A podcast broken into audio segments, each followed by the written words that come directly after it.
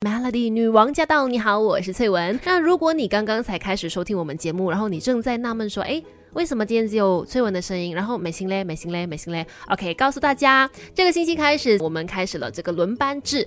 这个星期由我在直播间为大家主持节目，然后美心的话呢，就是 work from home 啦，在家里面。那她要做什么呢？嗯，应该就是写稿子之类的。因为像我们很多的节目的内容啊，然后包括说广告内容啊，其实都是我们需要自己去写的。所以呢，呃，美心这个星期在家里面的话呢，应该会负责比较多的文书工作。下个星期就轮到我了，下个星期我就会在家里面工作，然后美心呢就会回到直播间啦。OK，回答完毕，接下来进入姑姐仪式。人生是不断学习的过程，一起来 Melody 姑姐仪式。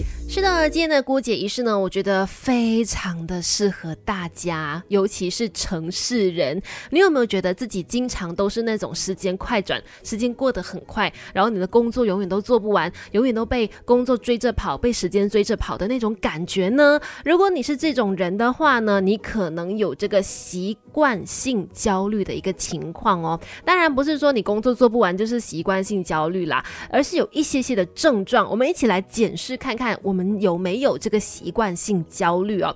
就是嗯，比如说像刚才提到的，老是被时间追着跑，然后总是觉得忙不完，永远都忙不完，有这样子的焦虑感。又或者是哎，明明也不怎么忙啊，可是感觉被一堆事情塞满，然后你时刻都感觉到很紧张、很焦虑的。又或者是你经常烦恼，哎，为什么我总是那么笨？为什么我做事情都抓不到那个重点？或者是因为太过忙碌，没有时间整理环境，而导致你的桌子上呢是。是乱七八糟的，让你的焦虑感倍增。你有没有这些所谓的焦虑的情况呢？诶，如果你有习惯性焦虑的话，今天我们就一起来看看怎么样改善它、解决它。其实它真的不容易哦。我觉得，尤其是现在都市人吧，又遇上疫情的关系，有太多太多的变数在当中了，令人没有办法不焦虑，你懂吗？所以等下回来告诉你怎么样去改善它。Melody。人生是不断学习的过程，一起来 Melody 姑姐一世。Melody 女王驾到！你好，我是翠文。今天我们在姑姐仪式呢，就要来跟大家一起探讨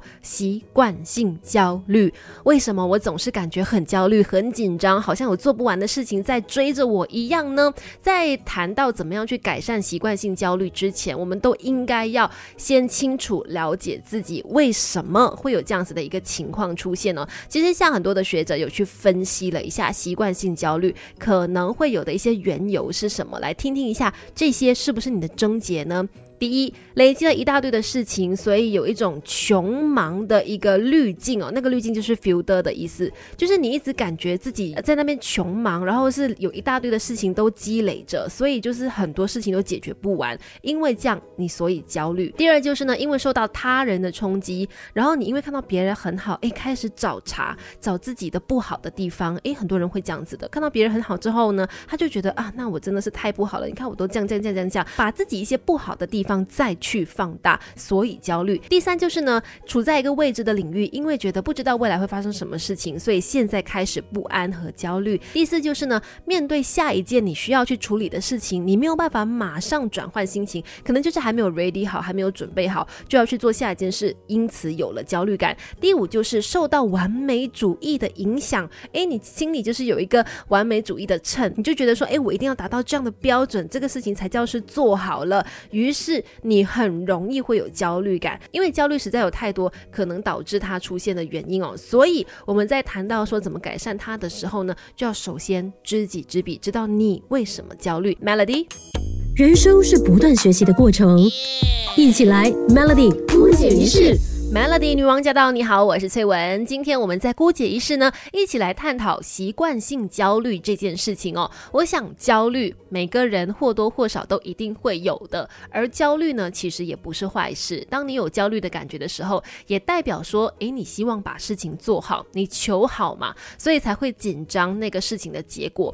但是当你有出现习惯性焦虑的时候呢，有可能就会弄巧反拙，然后你可能就是会因为自己太紧张了。而把原本的事情给搞砸了。那样的话呢，就本末倒置了嘛。我们都不希望事情会变得不好，都希望事情越来越好嘛。同时呢，如果你有习惯性焦虑的话，你可能也会把自己给逼死的。所以这个时候，我们就来看一下，怎么样可以改善习惯性焦虑呢？第一个方式就是 focus 在当下，专注于眼前你所面对的问题就好。因为很多时候我们觉得焦虑或者是紧张，是因为你想到后面有一百件事情要处理，你想到未来可能发生什么什么什么状况，那个未来那个还没有发生的未来呢，影响了现在的你。所以改善习惯性焦虑的第一个重点就是。专注于眼前当下发生的事情就好了，不要去想那些还没有发生的事，也不要去有多余的那些思虑哦。把眼前的事情处理好，你会发现事情变得越来越顺利了。等一下再来告诉你还有什么其他的方法改善习惯性焦虑。Melody，世界这么大，多的是你不知道的事。Melody 不解于事，我们一起长知识，我们一起长知识吧。你正在收听的是 Melody 女王驾到，你好，我是翠文。那今天在姑姐仪式呢，一起来探讨怎么样改善习惯性焦虑。接下来说的这个方法，真的每个人试了之后，我可以说基本上真的都有做到改善的一个情况，那就是每个星期运动两次到三次，不管是什么运动都可以，就做你喜欢的运动就好了，像跑步啊、游泳什么都 OK。因为呢，其实它原理是这样子，人在承受压力的时候会释放肾上腺素。而运动呢，能够帮助肾上腺素的一个代谢。当运动的时候，这个脉搏加快啦，又出汗啦，甚至有一种呼吸困难的感觉，其实都是让身体去学习怎么样做出正确的应对。在你下一次在面对压力的时候，就可以克服到这个焦虑感了。而且我真的像我自己亲身经历，真的觉得有的时候出去出一身汗，心情都舒坦多了。再来呢，除了运动之外，多吃一些健康的食物，改变一下你的饮。饮食习惯都能够帮助你减少压力的，像是多吃谷类啊、蔬菜，还有 omega-3 脂肪酸等等的健康食品，都会让你感觉到哎，身心越来越愉快了。想要让身心放松、改善焦虑呢，吃一些你喜欢的食物也是很有用的方式。再来呢，纽西兰那边做了一项研究，也发现原来当你抬头挺胸、站直身体的时候呢，这样子的一个姿势可以帮助人们增强自信，还可以治疗忧郁的情况哦。原来有良好的一个。姿势呢是可以影响一个人的情绪，